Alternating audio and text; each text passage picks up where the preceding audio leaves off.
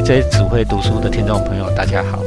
上一次我们听了孔子，是不是觉得意犹未尽？日本的大学者白川进老师，等于是孔子的铁粉，对不对？哈，为孔子立下了另外一种完全不同形式的传记，带我们从我一般中国的典籍里面所从来没有过的角度，重新去审视这个孔子的为人，哈，孔子的思想，哈。我们上次讲了四章。对不对哈？大家一定，你你再回去回回顾反省一下。那我们谈了很多啦，从从那个孔第一章哈，孔子的出身哦，他其实是东西南北人哦，妈妈是是女巫哈，他是从小就是殡葬世家哦，就是我们其实他是殡葬业的了哈。孔子老实讲就是这样啊，哦，礼仪师出身的，所以在他的思想里面很多关于礼教。吕树哦，你也可以说是他从小在庙里长大，是这八嘎囧，对不对？这是不是很特殊啊？哎啊，第二章我在讲我们儒家的起源哈，儒家的起源，然后我们讲。最儒家最后的思想，哈，就是人。人这个东西是容孔子创造的容器，孔子创造的平台，它容纳后面很多人对于传统的创新，对不对？哈，传统不是一成不变的，要不断的后面的人加入新材料，形成了后来我们的儒家、儒教这类名家。啊，第三章是孔子的处境，我们没有什么谈到，你们自己看啊，哈。第四章超有趣，我们花了很多时间讲儒家的挑战者，最重要的是墨家，对不对哈？就是墨家的观念跟儒家是完全不一样的。儒家是讲伦理啊，等高等那个要有次序，对不对哈？远近亲疏啊，但是墨家是讲兼爱的，不不分大小，是平等的，对不对哈？那我们讲这个东西呢，最后谈到一个非常有趣，我们一直以为庄子。就是老庄思想跟孔子是互相互斥的，对不对哈？老子是孔子的的老师，对吧哈？孔子在老子那里学很多东西，但是我们从来没有想到庄子可能是孔门晚年的流派的遗绪哦，哦，对不对？只不过后来这个庄子，因为这个颜回传下来的这一派，哎，已经后面就没人了，我们才在后面的典籍里面都不会看到这种孔子晚年的这种。有点跟老庄无为的思想很近的东西，对吗？好，所以我们这一集留下最重要、最有趣的东西哈，就是这一本书白川静的《孔子》这一本书最有趣的东西，讲到我们大家最熟悉的《论语》这本书。我们请齐鲁。对，那这本书当然前面讲了很多，呃，讲《论语》的话，就是从它的从它题材开始讲啦，然后讲说到底谁写的一些的考证啊。然后儒家又有所谓的什么八流派这些东西，我们以前真的都不太熟。他有稍微提，就是谁谁谁这样，就是对。因为孔子后期收的一些学生本身可能就是很有学，就是各自发展都很有成就这样子啊。对。而且《论语》有可能不是一个一个世代写出来的东西，可能是好几代的人增补写出来的。对，没错，像跟圣经一样啊，圣经也不是基督说的，而不是耶稣说的而已，后面的弟子一直补不上来哈。对，然后所以说有些像《鬼子篇》啊，这样完全像庄子的东西，这可能是很后期才才进来的，它这里面有一个很多讨论的东西的。好，但是其实我们我今天想要跟大家谈的，还是说谈人呐，就最有趣的人就是孔子跟。他的弟一些弟子的群像这样，那我我当初我小时候看《论语》最有兴趣的，其实也是这一部分。嗯哼，对啊。那比如说有几个人是一定要谈的，比如说颜回。对。哦。那颜回的话，就是白春信我当然认为说，颜回可能是唯一可以跟孔子在精神层面上交流的人。嗯哼。那孔子有很多的很很理想的，就是说不理想，但相对于说就是可能不这么现实的，在现实中可能。哎，不这么好实行的很多很理想的这种观念，这个观念可能只有颜回可以理解，所以孔子最喜欢这个弟子。那那而且孔孔子的这种的精神上面的这种的，有时候你要更加诶交流，这样才可以互相的提振嘛。他说，其实唯一可以跟孔子在这方面讲得上话的，可能就只有颜回。没错，这个如果各位听众是在当老师的，像我一样当老师，你就知道了。你工几年里面，如果能够出一个，只要你你能教到一个说能够跟你在专业上有来有往的，知道你在讲什么的哦，你你就那一年的教学生涯，你就会觉得很开心，真的很难得啦哈。所以孔门七十二弟子里面，我们说七十二个里面，孔子最爱颜回，因为颜回真的有跟孔子答得上话哈。对，就是这样。第一个，这是很难得的。对。然后像子路也是，子路大概就是整本论里面，搞搞不好我不知道是不是出现最多的人，还是 反正很常出现嘛。对。而且子路的形象很有趣啊。子路事实上就是一个就铁哥啊，铁哥们，嗯，对，就是就是就最好的朋友这样。哎，那子路事实上也很有趣，他他只有小孔子九岁而已，所以说讲是讲徒弟，事实上年纪跟孔子没有差很多。对，而且孔那个子路年年轻时就是就是刚刚讲八加八加九啊，就混混啊，对，就什么身上插羽毛啊，然后在在在街街上就是。混来混去那种人这样。子，然后亲骑者啊，日本话叫亲骑者，对，子路就是亲骑者，对，对，奇怪 奇装异服，然后对。那个在在做一些奇怪的事情的人这样，对，但是他跟孔子见面之后就一见如故，然后就是被孔子讲一讲之后，哎，他就觉得这个人很合，然后就从此就跟在孔子身边这样，对，那子路事实上非常的有那个管理的才干，嗯，政治管理，想说事实上他到。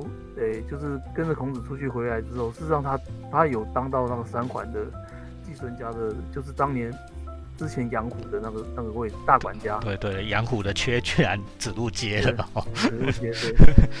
对啊，所以事实上他是有能力的人，虽然是小时候好像就是混混这样，嗯，但是他始终就是非常支持孔子的，对，就跟在孔子身边的。而且你知道说孔子出去跟出去流浪十四年吧？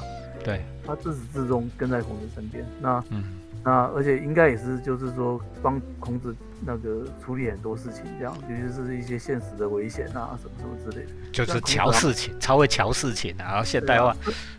对，弄一点巧了。对，跟孔子常常骂他，什么说他什么破釜缝合，我不想跟你在一起啊。对。但老实讲，就是我们回头看，我觉得。要是要不是孔子，要要不是子路一直跟在你旁边，就是你这样子在外面流浪，就是有很好过吧？早就挂了啦。这个依照孔子那种个性，啊，你走到堆都没跟人冲突，如果没有子路在桥，你早就被干掉了啊。对对对，所以事实上他就是一个等于说就是兄弟啊，最好的朋友这样，而且始终就是维护着他这样。对。那子贡的话，就是就是常可以跟颜回来相比的一个另外一个。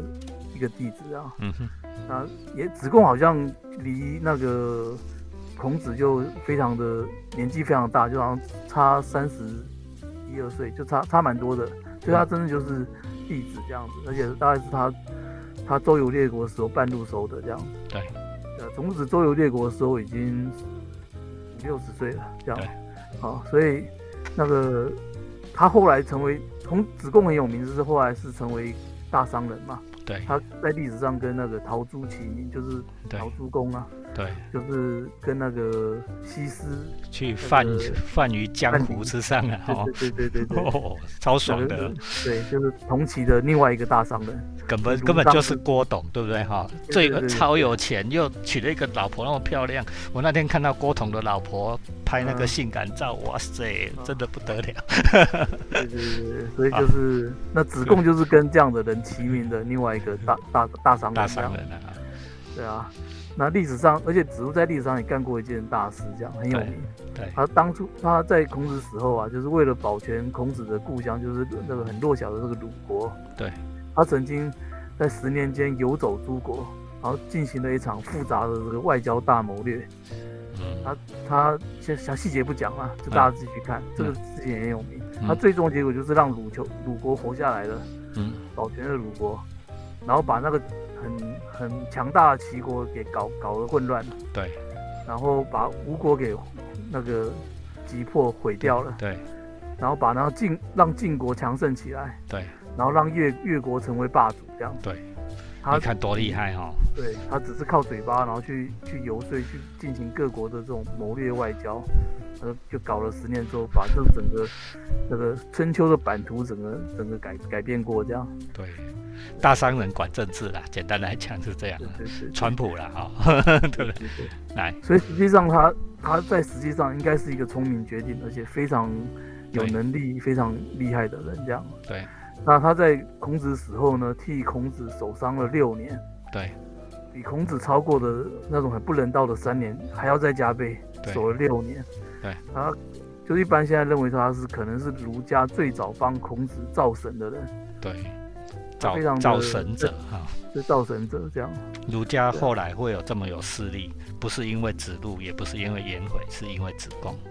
哎对，对啊，那所以我我想提一段故事，这段故事是让白川静没有提，嗯，但是我认为我在我心中，我觉得这段故事非常有趣，我很想提。对我我我觉得是这段故事很灵活的表现出这个孔子跟这个三本柱的关系，是，非常的传神这样。嗯，那这段其实，在那个诶。李硕老师的那个《孔子大历史》里面有说的比较详细啦，对但其实大家去查《史记》的原文里面也有，嗯然后大家那个看得懂，呃，就是文言文的话，就就是事实上就是《史记》记载的故事了。对那我在这边还是讲一下，嗯。啊，那就是孔子周游列国的时候嘛，嗯，不是很有名说被困于陈蔡之间，就陈国跟蔡国之间嘛，对，他说迷路啊，走不出荒原，然后都已经搞到说就是那个已经已经没有没有饭可以吃了，就是对，是没有没有没有生活煮饭了，就是这时候呢，就是很很落魄、很很困顿的时候，那孔子就开始反省了，就说自己混了一辈子，六十岁了，快六十岁了，怎么会落魄到这样子？嗯，所以他就这这里面我讲的当然就是诶、故事化的啊、当然在《对史记》里面原文非常精简的，但我们啊用故事化来对讲，他就叫那个子路进来，就问他，就念了一首那个《诗经》的句子，嗯，然后就说匪诶匪兜匪虎，率比旷野这样子。哎那我们我这边讲一下，就是当时有学问的人说话都都要用《诗经》开头，对，就是用比喻来开头，是当时的一个社交的高高等人的社交的语言。对孔子这也是厉害的嘛，他就先引用了一段《诗经》，叫做那个匪兜匪虎，率比旷野。对，匪是什么？匪就是布的意思啊，兜就是犀牛啦。哎，那我就说我不是犀牛，也不是老虎，那为什么率比就是为什么我跟着你们，率领着你们大家啊，在这个旷野之中流浪啊？对啊，为什么混得这么惨？这样对，那子路听了之后就很直率，他就回答说：“啊或许我们哎、不够人吧，做的那个仁义，我们不是在讲讲人吗？嗯，那可是我们可能做的不够好吧？那所以说我们别人没有办法真正相信我们啊。嗯，就是我们提倡的东西，我们我们可能自己做不到，嗯或者说是我们不够聪明，我们不够智，嗯不够有有智慧，那别人没有办法理解我们。对，那孔那子路简单就讲说，他就是打脸孔子啊，就是说啊，其实你讲的理想很高啊，但是我们做不到啊，有可能是这样子啊。没错，此路只是比较委婉一点而已啊，而且是也是委婉的打脸啊、哈。对对对，哎，这个很讲的很有艺术啊，就是说我们不够聪明，所以别人才不会理解我们，对不对？嗯别人不理解我们，不是别人不够聪明，是我们自己不够聪明，是吗？对啊，对啊，结果孔子很就把子路骂一顿，然后就说，假如我们是仁者，就能够被人信任的话，那以前还会有这种伯夷叔齐、伯夷叔齐的事情吗？饿死在首阳山啊，哈，对对对，就会就他是个人的仁者，可是还是被饿死在首阳山。对，他说，假如说智者就可以被理解，嗯，那饼干会死吗？饼干就是太聪明了，就被挖心肝了，哦就死对掉了对，。就纣王的忠臣，对也是死掉了嘛。嗯所以他说，他意思就是说啊，不是我们自己是仁者，我们是智者，就不会受到委屈啊。对所以反正就是反驳反驳子路了，然后就把子路骂一顿，然后就把子路赶出去。哎，啊，接下来之后他就叫子贡进来，那同样的话又再问一句，就是匪兜匪虎，嘿率比旷野怎么样？然后那子贡刚刚前面讲，子贡是个聪明的人嘛，对，对啊，他就不跟他跟子路就不一样，他就讲说啊，夫子啊，您的道理超级宏伟的啦，嗯，所以说天下的人无法容纳你，就是我们天下的人没有办法理解你这么聪明、这么伟大的理想啊，对不对？对，但是他他讲完这些话之后，他最后就小小声的说一句说：“夫子盖少贬焉”，就是只有几个字哦，嗯，最后面多说这几个字。那什么叫做夫子盖少贬焉？就是文言文啊，意思就是说夫子就是孔子嘛，盖就是说大概大概嗯。啊，，稍稍是少是稍微的意思啊，对，贬就是贬贬就是贬低那个贬，但是这个对。贬就就文言文就很多解读啊，有两至少两种解读，也就是说，有可能是说，那我们做人要低调一点啊，不要老是那边标榜理想，人家根本就是没有办法接受啊。对。或者另外一个解释也可以解释成说是啊，会不会是我们的理想的标准是太高了？我们是不是就是把我们的那个学说降的通俗一点，让大家比较好实行啊？我们就人家就会接受我们啊，这样。这让我想到说，我我在做这个频道，我们做一百多集了，对不对？好，每次在剪剪片子的时候，那我就会问一下老板，老板现在点阅率怎么样啊？有多少人订阅啊？什么？老板就会说，哎，你你们两个，你们跟齐鲁，你们两个讲那么高深，你们理想能不能低一点啊？盖夫子盖少扁言，对不对？你呃讲那个太太难的东西，谁要听，对吧？哈。哎，子贡也就是这样了哈。然后，然后其实子贡应该也知道会被骂了，所以他前面已经捧了孔子，说啊，孔子你就是夫子啊，老师你的那个理想非常的宏伟啊，对呀，然后是非常伟大的啊。最但是他最后只说了一小段话，而且是这种模棱两可、很委婉的、不清楚的话。但是孔子其实听了之后就暴怒。因为孔子也聪明的啊，就是听听得出你的真心话，更不爽，对啊，他就他就骂的更凶，他比骂子路还要凶，比比直接讲还要凶，你也不要委婉讲。对，子路他只是反驳他而已，就说你讲的道理不对，我不接受这样。对，可是他骂子贡就是直接骂子贡，哎，骂你，他就说子贡啊，你做人就是要实在。他说种米的种不好青菜。手艺巧的人不会伺候人，他意思是说你是做各行各业就是专精啊，哎，你你不可能是，哎，你你比如说你只会种米，就不可能会连青菜都会种好嘛，对对啊，那假如说你是做公益的人，那你就不会去伺候别人啊，嗯，那就是他说我们就是要专精我们的我们的专业这样，嗯，对啊，所以说我们的专业是什么？做君子。专业什么？对我们专业就是要为天下人立规矩啊，嗯。对啊，我们不应，我们不会那个低三下四的讨人欢喜。这样，他说：“你看你啊，就是成天只会讨人欢心，这样子是不会有任何作为的。你整天只是在想收视率啊，对不对？对马子贡，你只要收视率，你怎么搞我们这种 p a c k a g e 搞得下去？好，我们我现在会回了，来，来，对啊，所以那个。”呃，对，我们插一下李硕先生的讲法。李硕先生是认为说，其实子贡在这边就是狠狠的踩到了那个孔子的痛脚，因为子贡真的是聪明人啊，他事实上已经一眼就讲到了那个，嗯，就是问题所在这样。可是这个东西就是孔子的痛脚啊。嗯。那其实他说这两人其实在陈蔡流浪，在蔡国，他之前在蔡国当了两年的，就是就是在那边混了，但是就是混得很不好。对。事实际上就是已经。怀着很高的理想，事实上孔子已经有一点点，就是刚刚讲说降低标准去去搞，但是好像还是搞不好。嗯，对啊，所以事实上就是孔子的痛点呐。这个角度去看那个李硕老师那个那本书，就是会知道说孔子的生平的各种的委屈啊，对啊。就是说，其实其实孔子听了就是当场就是暴怒嘛，就是他已经不跟你讲道理，他直接骂你啊，对啊。对 啊，说你这样不行啊，啊，嗯。那所以只好那个子贡只好低着头摸摸摸鼻子就跑出去了，对吧？那最后就是颜回跑进来，嗯，啊一样的问题，颜回也也也前面也先讲，跟子贡一样，他说哦夫子你的道理就是很伟大，对，但是呢，那个颜回就说，那我们就坚持下去啊，我们坚持下去没有什么不对啊，嗯，如果说我们的我们的道理是好的，嗯，我们道理不好，我们的专业没有搞好。嗯。那就是我们不对吧？嗯，但如果我们的道理很好，是那些君王们无法实行，那天下人不懂我们，那那是那是他们的不对啊。嗯，所以说没人用，没有人用咱们，就是没有人能够好好的用咱们。有什么好怕的？就是没有人用才是君子，就是我们要坚持，对吧？就孔子听了就非常开心，就是就说啊，不愧是那个老严家的孩子啊，赶快富贵起来，赶快有钱，赶快有钱，我去，我我。当 当官，赶快去当官。那我我去给你当管家就好。对啊，所以啊，你看啊，这就是齐鲁。我们常常跟我讲，哎呀，我们内容很好，不用怕。我每次要跟齐鲁讲，都要说我们内容超级赞，对不对啊？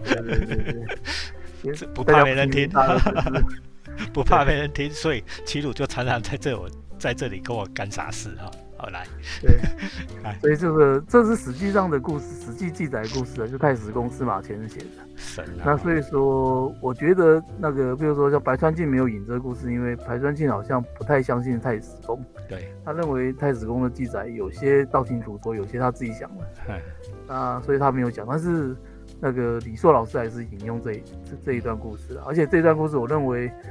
就是至少在我们去看这个孔子跟这些大弟子们之间的关系，就透过一个这样简单的故事，就就可以非常理解他们三个在孔子跟孔子之间的的的关系，而且他们三个人的个性，这样就是这样几句话就把几个人写好。其实，诶，回过来看，就是太史公还是很厉害的一个神人啊！我是常常跟同学讲说，最好看的小说就是《史记》。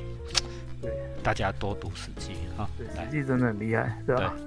好，那所以说，但是呢，其实我认为说，白川静老师他虽然没有写，又引用《史记》这样的故事来讲，可是实际上他后面讲的分析这个这些弟子们，我觉得他写起来更热血，更就是带着那种崇拜迷恋、深情款款的写这些人一样。对对啊。那我我来我还是来念一下，就是那个。白川静老师的一个说法，像在看漫威英雄一样啊。对对，他说，他认为说子路是孔子最忠心的守护者，始终追随孔子，在外流浪十四年，而且他可能是在路上帮孔子解决最多问题的人。嗯哼。而且子路的死言又名，就他在魏国内乱的时候，他其实他在他曾经在魏国当过官。对。可是内内乱的时候，他其实人不在那边，不在魏国，他千里迢迢跑跑回去，为了尽忠义，然后淌浑水，然后就就就在人家那个。夺权那一段的时候，就是在路上被杀，这样。哦，死路死的好惨。好了，我们不要讲了。对对对，那那他认为说，那个沉默的颜回是孔子的精神托付。对。那颜回的死对孔子的打击甚大，甚至失态。这里面有记载一个，对，在书里面有记载一个故事，就是讲说，前面不是讲过说儒家对于那个丧葬祭祀的规矩很多嘛？对。而且是孔子自己定的。嗯。那他有一有个规矩，就是说，在丧礼上呢，能够哭的只有血缘亲属，就是跟这个死者有血缘关系的人。那孔子跟颜回是没有血缘关系的，可是孔在颜回死的时候，孔子扶棺痛哭，就是就是扶着那个棺就在那边大哭。对。然后孔子身边的弟子就提醒他，就说你哭了。嗯。然后言下之意就是讲说，哦，你要记得，就是你自己说你规定的哦。说不能哭啊！因为我们没有血缘，不能哭这样。嗯，那孔子就回过头来就傻呆了一下，就说：“是吗？我哭了吗？”然后又马上想说：“如果不为他哭，又要为谁哭呢？”然后就继续痛哭这样。然后孔子一生爱讲规矩，可是他为他在这件事情上为了颜回，他打破他自己定的规矩。对。对啊，那白川静的说法就是说，孔子如果一生是在梦与云中徘徊的话，那颜回是他的光亮。那颜回死了，那个他在他在这个暗影之中就没有了一个导引了，没有那个光亮引他前。这样，对，对啊，他那个白川静老师的最后的说法是说，他的结论是说，哎，孔子啊是一个活在 idea，就是理念世界的人。像柏拉图一样啊，对，他说能够真正理解这一点的人，可能只有颜回，啊，还有后面看似站在对立面的庄子啊。因为庄子为什么会这么严厉的批评儒家，是因为儒家的学生后来都在当官去了啊，对，对吧？都都不是活在理念世界的这样，对，对啊。那白川静老师的结论是说，他最后的感触啊，他说他为什么要在这个时代。他写这本书，事实上也是二三十年前的了，还是三十年前的。他说，他为什么要写孔子？他说，为什么在这时代我们还在在谈孔子？他说，现今的世界是一个 nomos 的世界，就是律 nomos 就是律法或准则。我查了一下，哈，的世界就是这个 nomos 的世界越来，这个 nomos 越来越影响越来越巨大。我们现在社会越来越复杂，但是这个 nomos 的影响越来越大，就是律法跟准则。我们是活在这个律法准则的世界里面，是现实的世界里面，有很多的律法跟复杂的规则来来来来来来那个规范我们，说我们人应该怎么活着，这样我们要怎么这样。但是他说从来没有一个时代像现代一样，是一个这个 normal 是超越社会，作为超越社会的物体，然后展现出它巨大的控制力跟破坏力的一个一个这样的时代。嗯，但是他说孔子是一个活在那个 idea 理想世界的人。嗯，他孔子的这个 idea 这个世界是抗拒着这个 normal 世界的。对，那他他说他认为说这样子的理想去抗拒这个这个这个这个规范准则这样子的一个一个东西，这个这个抗拒的力量，这个理想的抗拒力量正在慢慢的消失。这样，嗯，他认为，所以说他说在这个时代，我们更应该去重新去去去思考，去去看孔子这样。他最后一句话，我觉得写的非常的感人啊。他说，就整本书最后一句话，他说。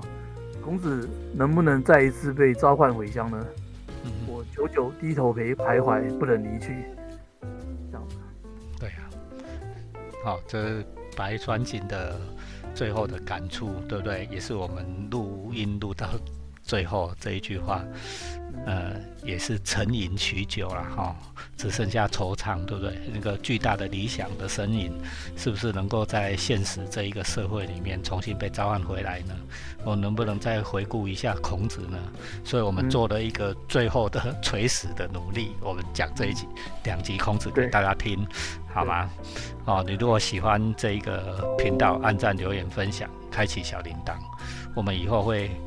偶尔啦，哈，不要常常烧大家的脑，偶尔还是会找找大家看看以前的典范人物，看看以前的想法，回顾一下。虽然 L O K K 对不对？但是或许有一些很重大的、成功的东西，大家可以可以仰望，好吧？我们今天谢谢齐路，哈，谢谢大家，B J 智慧读书，按赞、留言、分享，开启小铃铛，拜拜，拜拜。